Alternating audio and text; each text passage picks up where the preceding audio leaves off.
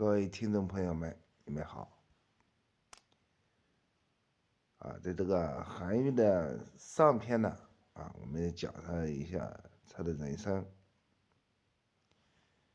啊，另外呢，就是说他的侄儿呢，啊，就是韩湘子。啊，也就是说，八仙里面呢，就是拿拿着笛子啊，啊，吹乐的那一个。关于这个韩愈呢，啊，有一个困苦的这个童年，啊，再加上那个传说，啊，韩湘子，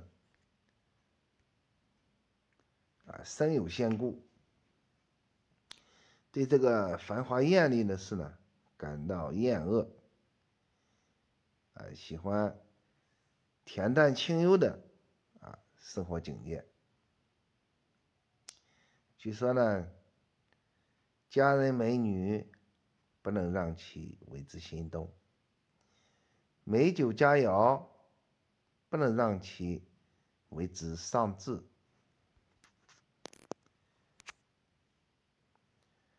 所以说呢，韩愈呢也经常的啊劝告自己的侄儿啊，就是说是也有一番作为。也是支持他钻研道学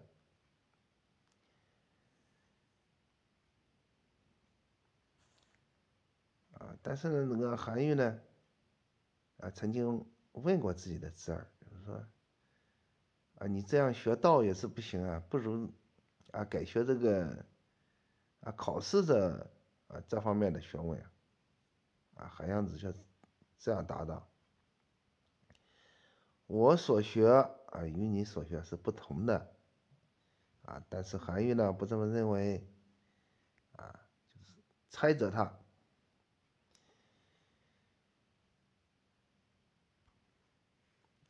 韩湘子学到成成功之后呢，啊，就是想度化自己的叔父啊，就是韩愈，度化他，啊，就是说韩愈这一生呢，就是是个悲剧。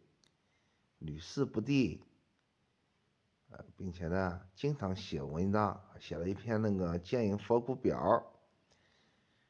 啊，得罪了皇帝，啊，想度化他，就是韩湘子。但是呢，韩愈不信道学之事，啊，韩湘子呢，啊，先是用那个法术来打动他，啊。关中大旱，皇帝命韩愈去南坛祈祷上天降雨雪。韩愈祈求很多次，啊，不见雨雪从天而降，因此呢，就是面临罢官。这时候，箱子呢装扮成一个道士，在街头立了个招牌。啊，上面写着“出卖雨雪”。有人见此，马上通报韩愈。啊，韩愈派人请了一起代为祈祷。啊，只见那个道士呢登台做法，瞬间天降鹅毛大雪。韩愈呢，啊不信，啊这是道术，啊导致的。于是这道士说：“这雪是我求来的还是你求来的？”啊，道士说：“是我求来的。”啊，韩愈又问他有何凭据？啊，道士说：“这雪三尺三寸厚。”韩愈呢就派人呢啊一度量，果然是三尺三寸厚。这个时候啊。韩愈他相信啊，这个道术啊不同凡响。啊，有一天呢，韩愈到了生日，亲朋好友登门致贺，韩愈啊设宴招待。湘子呢啊也回来了，向韩愈祝寿。韩愈见到他啊，又喜又怒。湘子坐在席间，韩愈就问他：“你长久游历在外，不知你的学问是否有长进？请作一首诗来表达你的志向。啊，箱子就开始那个吟诗了啊，就是吟诗这样吟的：青山云水歌，此地是吾家。手伴云霞夜。冰城唱落霞，琴弹碧玉动，炉炼白朱砂。宝鼎存金壶，啊，织田养白鸭。一瓢藏造化，三尺斩妖邪。解造俊寻酒，能开青客花。有人能学我，同共看仙罢。啊，韩愈听完他那个所吟的诗之后，就问他：“你难道有造化自然的本事吗？”啊，啊，箱子说：“会呀。”于是韩愈就命他：“啊，你造个酒，刻个花，我看一下。”啊，箱子呢，就是搬了一一酒樽。到这个大厅，并且呢，用金盆将其盖住。过了一会儿，开尊一看，美酒已经成了。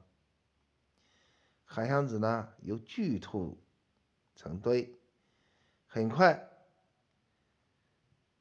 啊，看见盛开的碧花一朵。这个花呢，与牡丹一般大小，但颜色。比牡丹更华丽，啊，上面有那个两行字：“云横秦岭家何在？啊，雪拥蓝关马不前。”韩愈呢就不明白这是何意，啊，箱子说是天机不可泄露，啊，在座的人呢就是都已经猜出来这个天机了，但是韩愈呢还没有想起来。啊，前面我们已经说到这个韩愈呢，啊，建营佛骨，啊，建营佛骨表这篇文章呢，就是惹起惹怒了这个皇帝，把他贬为了潮州刺史，啊，甚至要杀了这个韩愈，啊，据说在这个路上啊，韩愈呢就是别离的妻儿，啊，朝这个。潮州去，走了不到几天，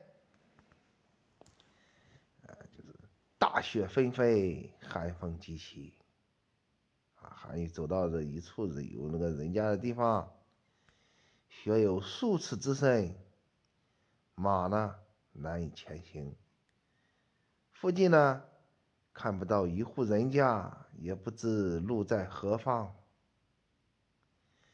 这时候想顺着路呢回去，但是也找不到那个归路。风刮得很紧，雪飘得很急，啊，韩愈是全身湿透，啊，难压的这个啊又冻又饿，万般愁苦无处诉说啊，就。说明那个韩愈呢，就是在这里就是一个悲剧的这个体现啊。他是怎么说皇帝呢？他就说会那个未出寿短，就是说那个建营佛骨，这个皇帝就生气，就是说我我是一个封建天子，就是你这样说在那个是文章里面，我如果说我真的变成了这样的命运，那我不就是把你给杀了吗？但是后来呢，这个皇帝呢，就是跟那个宰相说的时候呢，就是说，啊，还是让那个皇帝呃那个韩愈呢，就是回来，啊，就这样一个事。韩愈的问题就是经常的就是被贬，啊，不是贬到这儿就是贬到那儿。幸好呢，韩愈呢，就是说出身呢也是官宦家庭，啊，会说话，啊，并且呢就是。还认识一些啊，认识一些人，这些人呢还都是一些刺史啊，经常呢推荐他呢就是做官，就是这个官做的就是实在是不值钱。就在韩愈绝望的时候，看见一个人冒着严寒烧雪而来，一看呢，啊，原来是湘子。啊，韩湘子就问他叔父说：“你还记得那个画上所写的年吗？”啊，韩愈就问：“啊，这是什么地方？”啊，湘子说：“啊，这里是南关。”啊，过了很久。韩愈才说了，呃，世事既然有定数，啊，那我就啊给你补上那个画上的啊那个诗给你补上，这就是有名的那个啊一首诗，就是“左迁至蓝关，是侄孙湘”，啊，就是韩愈写的，还是这样写的。一封朝奏九重天，西边朝阳路八千。欲为圣明除弊事，啊，肯将衰休惜残年。云横秦岭家何在？雪拥蓝关马不前。知如远来应有意，好受五谷葬江边。啊，就是说这个，这意思呢，就是啊，我写了一篇那个奏奏折，啊，递给皇帝，没想到贬到了潮州。本来这个事呢，就是说是为这个圣明的皇帝把这些这个烦忧的事呢，就是给给说一下，就是说建议佛骨是不对的。啊，他们他是印度的，啊，这个佛骨，啊，建议他之后呢，就是说，啊，用字不当，可能是用字不当，啊，就是说未出寿短，啊，这样一个话就是得罪了皇帝，啊，就是说我，啊，宁可就是说一辈子就是这个样子，啊，也要帮皇帝把那事做好，没想到。云横秦岭家何在？就是到这个秦岭，就是连家都没有了，在这个蓝关这个地方呢，连马都走不动。啊，就是说，幸好自己的侄儿来了啊，就是说我告诉你，这儿，我告诉你了，就是说，如果说我真的回不去，死在这里呢，你就把我啊。葬到了那个江边就行了。这个时候，啊，韩愈侄儿呢，到了这个蓝关，副舍啊，这样一个人啊，在他家里呢借宿。韩愈这个时候才相信呢，韩湘子就是说是说的话是有道理的，啊，也就是说他的法术啊。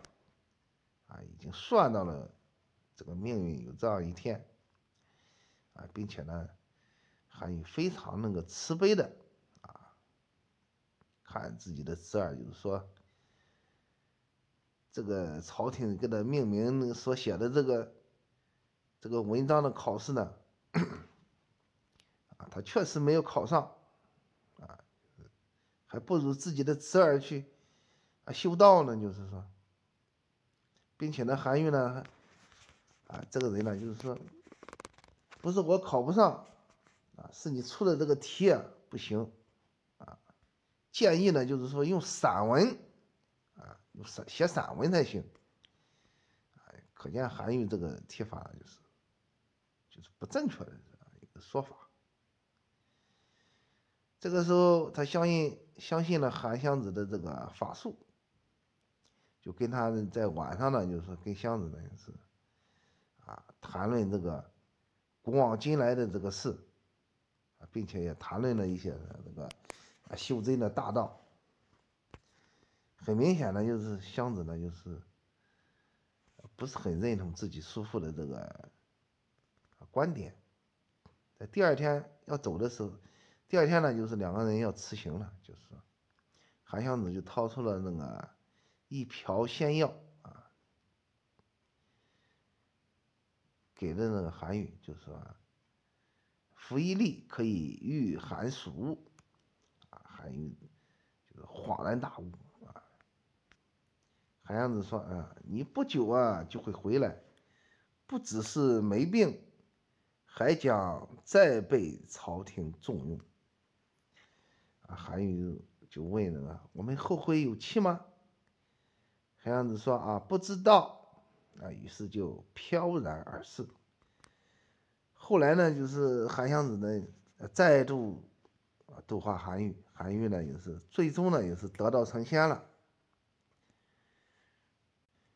啊，就这个事呢，就是啊震惊了朝野。在九月的时候呢，就是说是。韩愈又重新回到了这个啊朝里面，任什么官呢？就是国子祭酒这样一个官员啊，回到长安。在那个长庆元年，这样呢，我们再回过头来再看那个韩愈啊。长庆元年七月，韩愈转任兵部侍郎啊，当时啊，郑州兵变。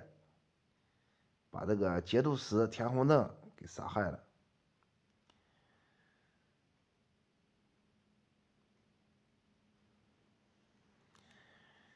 在这个长庆二年的时候，这时候呢，就是命韩愈为宣慰使啊，到这个郑州，到郑州干什么呢？就说是去镇压当地的这个，反叛的军队，当时出发的时候，文武百官都为他的安全担忧。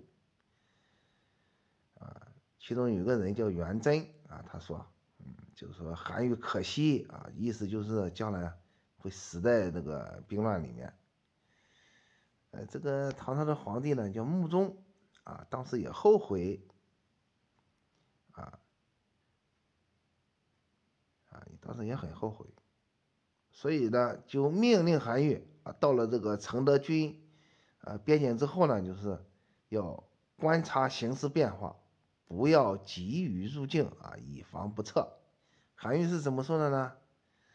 啊，皇上命我暂停入境啊，这是出于仁义而关怀我的人身安危，但是不为时去执行军命啊，这是我作为臣下。应尽的义务啊，所以说呢，就是呃，自身啊前往郑州啊，这个郑州呃，郑州的这个王廷凑啊，他是怎么迎接他呢？就是拔刀开弓迎接这个韩愈。韩愈回到客房之后呢，这个当时的士兵呢，还仍然啊拿着这个兵器围在当院子里面。王廷寿就对这个韩愈说：“之所以这么放肆无礼，啊，都是这些将士干的，不是我的本意。”韩愈怎么说的呢？他是严厉的说：“皇上认为你有将帅的才能，所以才任命为你为节度使，但想不到你竟指挥不动这些士卒。”啊，有一个士卒。啊，上前几步说：“啊，哎，就是先前那个太师啊，就叫那个王武俊，为国家击退了朱涛，他的血衣仍在这里。如果说我们的这个军队有什么地方辜负了朝廷，啊，啊，就是因为这个血衣啊，辜负朝廷，以致。”被作为叛贼征讨，啊，韩愈说，呃，你如果还记得这个王古俊啊就好了，啊，他开始的时候也是叛乱，后来归顺了朝廷，加官进爵，啊，难道说你们就不能学他吗？啊，就是，并且呢，就是从那个安禄山、史思明。到吴元吉、李师道这些人就是割据叛乱，他们的子孙到现在还有没有存活做官的人啊？当时那个郑州那个士兵就回答说啊，没有啊。韩愈又说，田弘正举魏博已归顺朝廷，他的子孙呢，虽然还是那个孩提啊，但是都被授啊，都给了高官啊。王承元以承德归顺朝廷，还未成人就被任命为节度使。刘戊。李佑当初呢，跟随那个李师道、吴元吉叛乱，后来投降了朝廷啊，现在都是节度使。这些情况你们都听说过吗？啊，这个人说，田弘正刻薄啊，我军不安。啊，这个韩愈说，但是你们这些人也害死田公，又残害了他家，这是什么道理呀那个？士兵呢，就是说不敢那个再问了。王廷凑呢，就是害怕这个军心动摇，于是就命令他们出去。出去之后，又对韩愈说：“你这次来到这个承德，你想让我干什么呢？”韩愈说：“神策六军的将领，像牛元义这样的人不在少数，但朝廷呢顾全大局，不能把他丢弃不管。为什么？”你到现在仍包围这个深州不放出城呢？王廷洲说：“我马上就放他出城。”啊，于是呢，就是王廷凑呢，就跟那个韩愈呢，啊一块这个饮酒作乐。这个时候，牛元义呢，就是逃逃出了这个，呃，逃溃为出，啊，王廷凑呢也不也不再去那个追赶。啊，就是说，在那个郑州的那个，就是韩愈在郑州的那个表现呢，就是说是，啊，完全是他的那个侄儿啊，就是说给他的仙药，啊，才得以这个成功，啊，据说韩愈那个晚年的生活呢，啊，就是，啊，吏部侍郎，啊，晚年时候到那个长庆二月的时候，呃，二年的时候六月。啊，又升官了。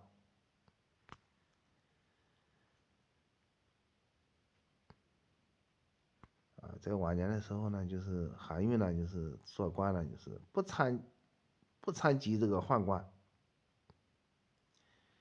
啊，并且呢，就是说是跟那个啊御史中丞李森啊有矛盾，但是韩愈不服他的妾。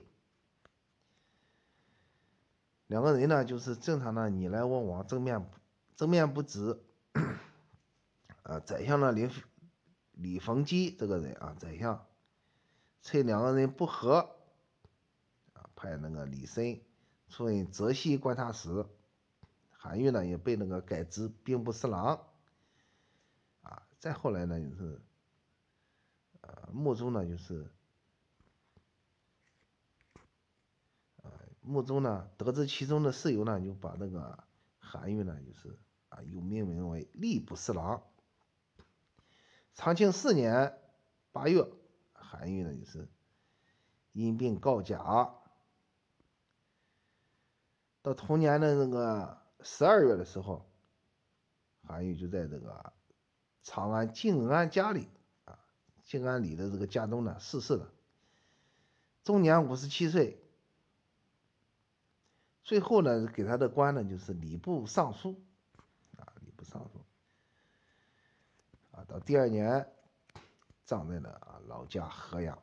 最后呢，神宗呢，啊追封韩愈呢就是昌黎伯。韩愈这一生呢，就是说是五十七岁，啊，非常的那个一生就是坎坷。啊，我们来看一下这个。韩愈是啊，怎么坎坷的呢？就是，啊，他的坎坷在哪里？主要是那个屡遭贬低这里。啊，贞元的十九年，啊，韩愈呢就是啊晋升为监察使，啊因为关中大旱的问题被贬了连连州的阳山，啊阳山县令。啊贞元二十年，啊韩愈就到那个阳山县令呢，就是就职。贞元二十一年，韩愈获赐免。八月的时候呢，离开了那个阳山县，啊，到这个江陵，啊，做那个参军。元和元年，韩愈又回到了长安，啊，元和三年，担任那个国子博士。元和四年。改授啊督官员外郎、员外郎啊，分司东都监判此部。元和五年啊，降授河南县令啊，又又回到了河南啊做县令。元和六年又回到了长安啊，任那个啊尚书。尚书指方员外郎，元和七年二月，复任国子博士。元和八年，再次遭贬。这个人呀，这一生啊，就是说，基本上就没有什么事儿，就是回了长安就升官，离开长安呢就是被贬，次数是很多次。每次被被贬的时候呢，就是创作一啊，创作他自己的文章啊，就是。进学解啦，来治愈。啊，《顺宗实录》。元和九年，啊，韩愈呢就是任那个考功郎中。十二月的时候呢，就是任知制诰，知制诰。元和十年，又升为中书舍人。不久呢。是厌恶这个韩愈的人呢，又把他给贬了啊！就在这个就这样的一生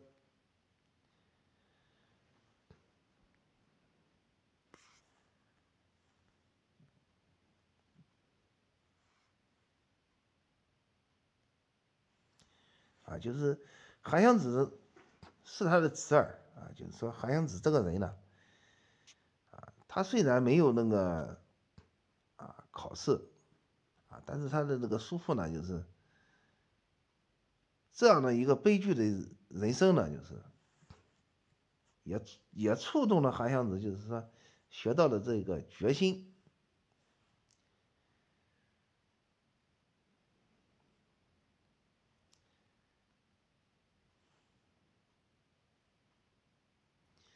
触动决心之后呢，就是好像是他的师傅呢，就是吕洞宾。啊，这样一个人，啊，经常呢就是劝告韩愈呢，就是在这个文章这方面呢，就是学成了道术呢，啊，也是在这个文章这方面就是帮助他。后来呢，韩愈呢就是成为那个唐宋八大家啊之一，啊，也是因为那个韩湘子的这个啊修道造成的，啊，但是韩愈这个人呢，就是。直率啊，包括建营佛骨表啦，包括他对这个韩湘子那个学习道学的事呢，啊，都可以看出来这个韩愈呢，就是错误不少。好，谢谢大家，这节课就讲到这里。